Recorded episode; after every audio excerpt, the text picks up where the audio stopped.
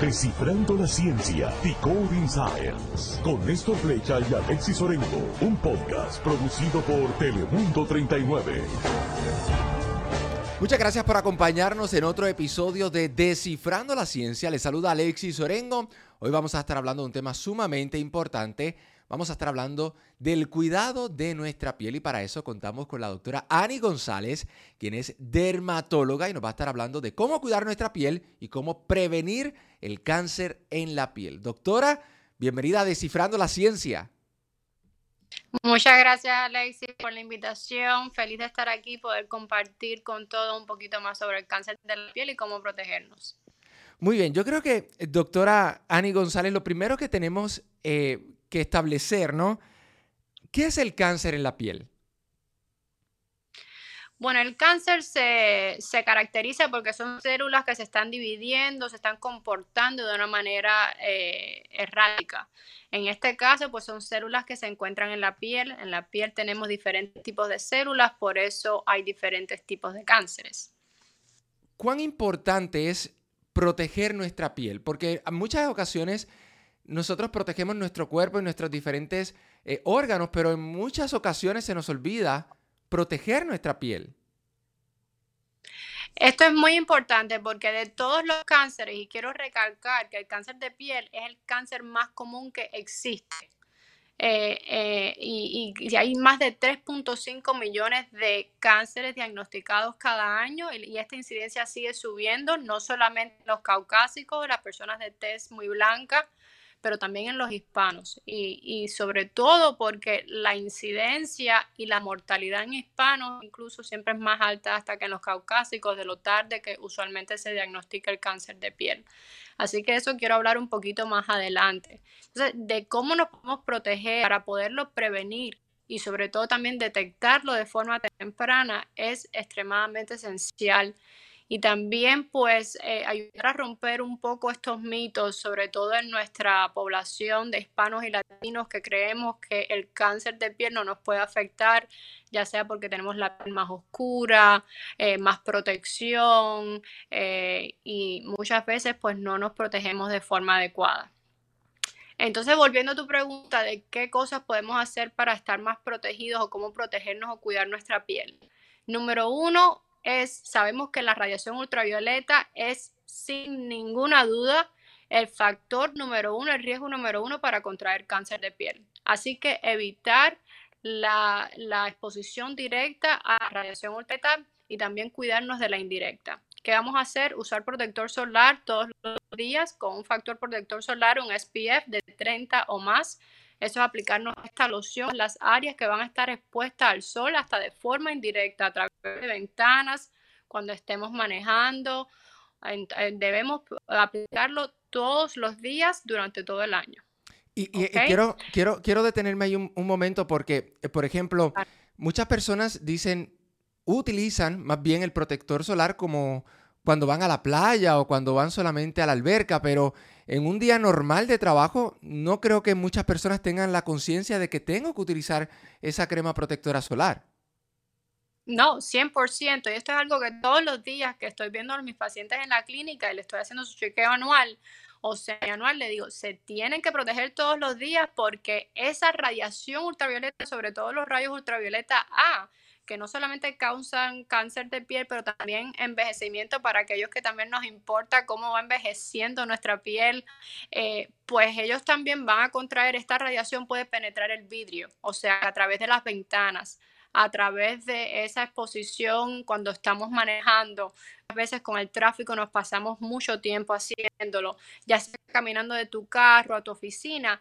Y esto es una exposición poca, aunque parezca poca, si tú vas sumando todo lo que a través de los años, esta exposición que vas adquiriendo, por eso es que este cáncer de piel, la tasa va aumentando a medida de que vamos envejeciendo. Entonces, yo creo que esto es importantísimo, ¿verdad? Y, más que todo porque mucha de nuestra gente trabaja al aire libre y todos de alguna forma u otra estamos expuestos, como bien mencionaba, caminando desde el auto al centro comercial, al trabajo, a, las diferentes áreas y no tenemos esa conciencia de utilizar eh, la crema protectora eh, solar. Ahora, utilizamos la, el protector solar que podemos comprar en, para ir a la alberca también o es uno específico para uso diario? No, es, exactamente el mismo. Y lo que le digo a los pacientes es que busquen uno que sea de amplio espectro. Lo que quiere decir es que esto tiene una protección contra los rayos ultravioleta A y los rayos ultravioleta B. Eh, también que busquen un factor protector solar, que las siglas en inglés son las que dicen SPF en la botella, que tenga 30 o más no es que si usas uno de 30, SPF 30 y uno de 60, vas a tener el doble de protección. Y es lo que no quiero que muchas de las personas de nuestra audiencia o mis pacientes les digo, los educo. Si acaso va a ser un 2 o un 3% más de protección el de 60 comparado con el de 30 cuando el SPF de 30. Y entonces no te debe hacer más confiado a uno cuando lo está usando, pues no me lo tengo que reaplicar, que ese es el otro punto que quería recalcar si nos ponemos esa loción, ya sea yendo a la alberca o si en la mañana antes de irnos para el trabajo, la debemos reaplicar cada dos horas normalmente si es que estamos en exteriores, para aquellos que trabajan en exteriores, para aquellos que practican deportes en exteriores, lo deben estar reaplicando cada dos horas o si se mojaron demasiado, una vez que salgan, deben reaplicarlo. Lo que quería preguntar era, porque obviamente me está diciendo que los rayos ultravioletas son la principal causa del cáncer en la piel. ¿Existen otras causas por las cuales uno pueda eh, tener cáncer en la piel? Esa es la primera pregunta. Y la segunda es si nosotros podemos, cuidando nuestra piel, evitar el cáncer en la piel. Pues a tu primera pregunta, sí, ya ha sido declarado como un carcinógeno los rayos ultravioleta. Así que sí es una de las causas principales por la cual desarrollamos cualquier tipo de cáncer de piel que, hay como cuatro, ¿ok? Y después podemos hablar un poquito más de ellos. Eh, evitar, ¿cómo lo podemos evitar? Podemos evitar a un 100%, pero vamos a reducir este riesgo a más de un 60-70% usando el protector solar diario. E incluso hasta el fotoenvejecimiento, se dice que hasta un 90% del fotoenvejecimiento es debido a la radiación ultravioleta. ¿Qué es este fotoenvejecimiento? Las manchas oscuras, las arrugas, la falta de elasticidad en la piel también. Así que esto también lo vamos a poder diagnosticar, eh, lo vamos a poder evitar si usamos el protector solar de forma adecuada todos los días. Me mencionaba que existen diferentes tipos de cáncer en la piel. ¿Me puede hablar un poquito acerca de ellos y si hay una diferencia en términos de la mortalidad de ellos? Absolutamente que sí. Y también voy a terminar la pregunta que me habías hecho de cuál otros factores, los factores genéticos en todo tipo de cáncer, pues vale la pena recalcar. Todos vamos a tener una carga genética que nos va a hacer más vulnerables a ciertos tipos de cánceres y para esto también existe, pues, eh, para el cáncer de piel, las personas de piel muy clara, con ojos claros, de claro, pelirrojos, eh, todo esto va a aumentar nuestro riesgo para poder desarrollarlo.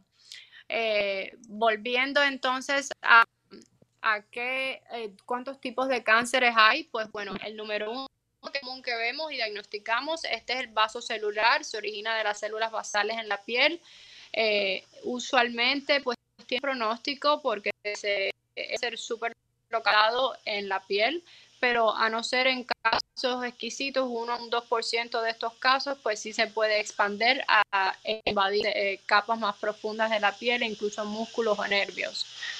Eh, también está el cáncer espinocelular o escamoso. Este afecta más las células escamosas de la piel. También tiende a, eh, ser más bien localizado y su mortalidad también es menos de un 2%. Y está pues el melanoma. El melanoma de todos los cánceres de piel, sin ninguna duda, es el más mortal de todos. Esto se origina de los melanocitos, que son las células que nos dan nuestro color de piel, son las mismas que nos le a los lunares que tenemos. Eh, y usualmente si cualquier lesión que tenga cualquier tipo de cambios en su color, eh, ya sea los tonos marrones, negros e incluso azulosos o rojizos, y hay algunos variantes de melanoma que tampoco no tienen color. Eh, es muy importante porque este tipo de cánceres sí muchas veces pueden no solamente invadir eh, más profundamente en la piel, pero sobre todo puede metastizar, lo que significa que puede ir a otros órganos e ir a los nódulos linfáticos. Entonces, uno de los métodos que nosotros podemos utilizar para saber y conocer nuestra piel es observarla, ¿no? Y poder identificar eh, cosas que uno entiende que no deben estar bien. ¿Nos puede dar un poquito de luz acerca de qué nosotros tenemos que estar al pendiente de nuestra piel?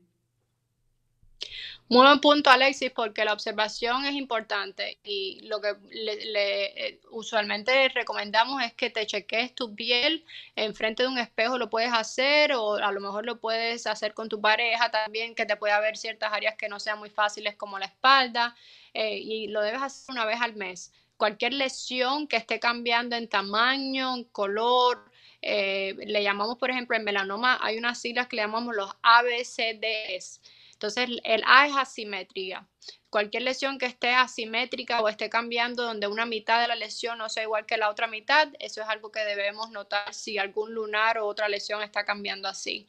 La B eh, es para los bordes, si los bordes son irregulares o se están convirtiendo irregulares. C es por el color, si hay diferentes tonos de marrones, negros, rojizos, azules y el D es el diámetro, usualmente una lesión más de 6 milímetros, pues nos, no, o como la punta de una goma de un lápiz, es otra cosa que eh, son una de las siglas de, de, advertencia que le decimos a los pacientes que busquen para, sobre todo para diagnosticar un melanoma.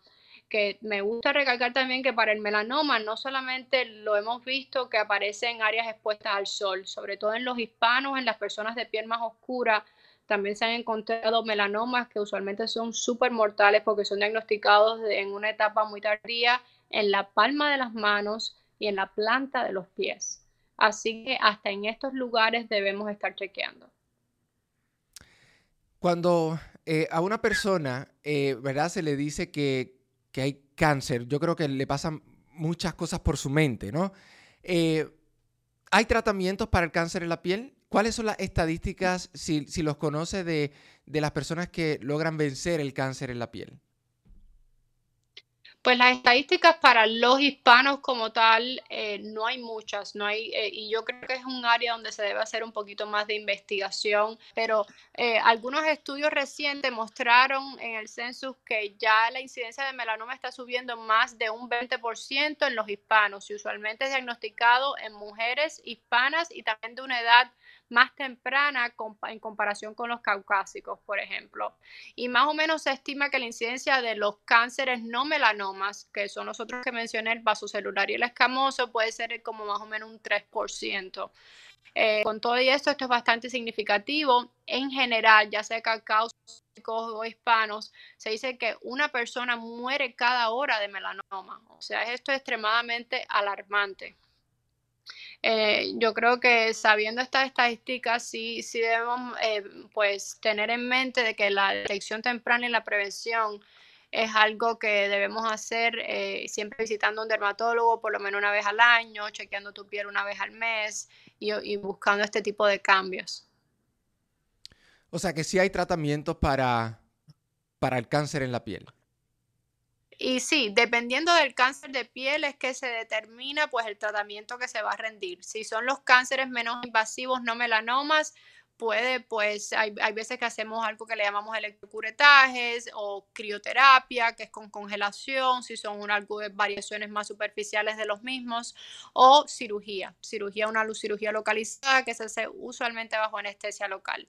Eh, para melanoma también se, se, hace cirugía local, donde se obtienen pues márgenes más grandes eh, y de, usualmente de lo más temprano que se obtiene la lesión, mientras más superficial sea el melanoma, pues usualmente con cirugía es suficiente, pero hay casos de melanoma donde sí son más profundos las capas que está invadiendo, por ende el paciente también tiene que hacerse estudios para chequear que ya no haya invadido a los nódulos linfáticos o a otros órganos, dependiendo del estadio en que se diagnostique.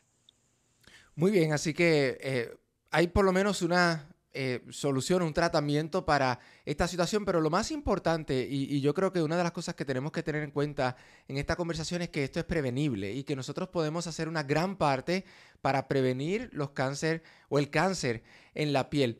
Y ya entonces para ir resumiendo, ¿cómo nosotros podemos, porque el cáncer en la piel es solo una de las enfermedades o de las condiciones que nos pueden dar en la piel, pero ¿cómo nosotros podemos mantener nuestra piel en general de una forma saludable? Definitivamente, pues para mantener una piel saludable, número uno, usar protector solar como habíamos hablado todos los días del año, SPF 30 o más, tratar de evitar las cámaras solares, estas emiten mucha radiación ultravioleta y para nada son una opción más saludable que el sol. Lo otro es evitar las horas picos de sol, usualmente esto es entre 10 de la mañana y 4 de la tarde.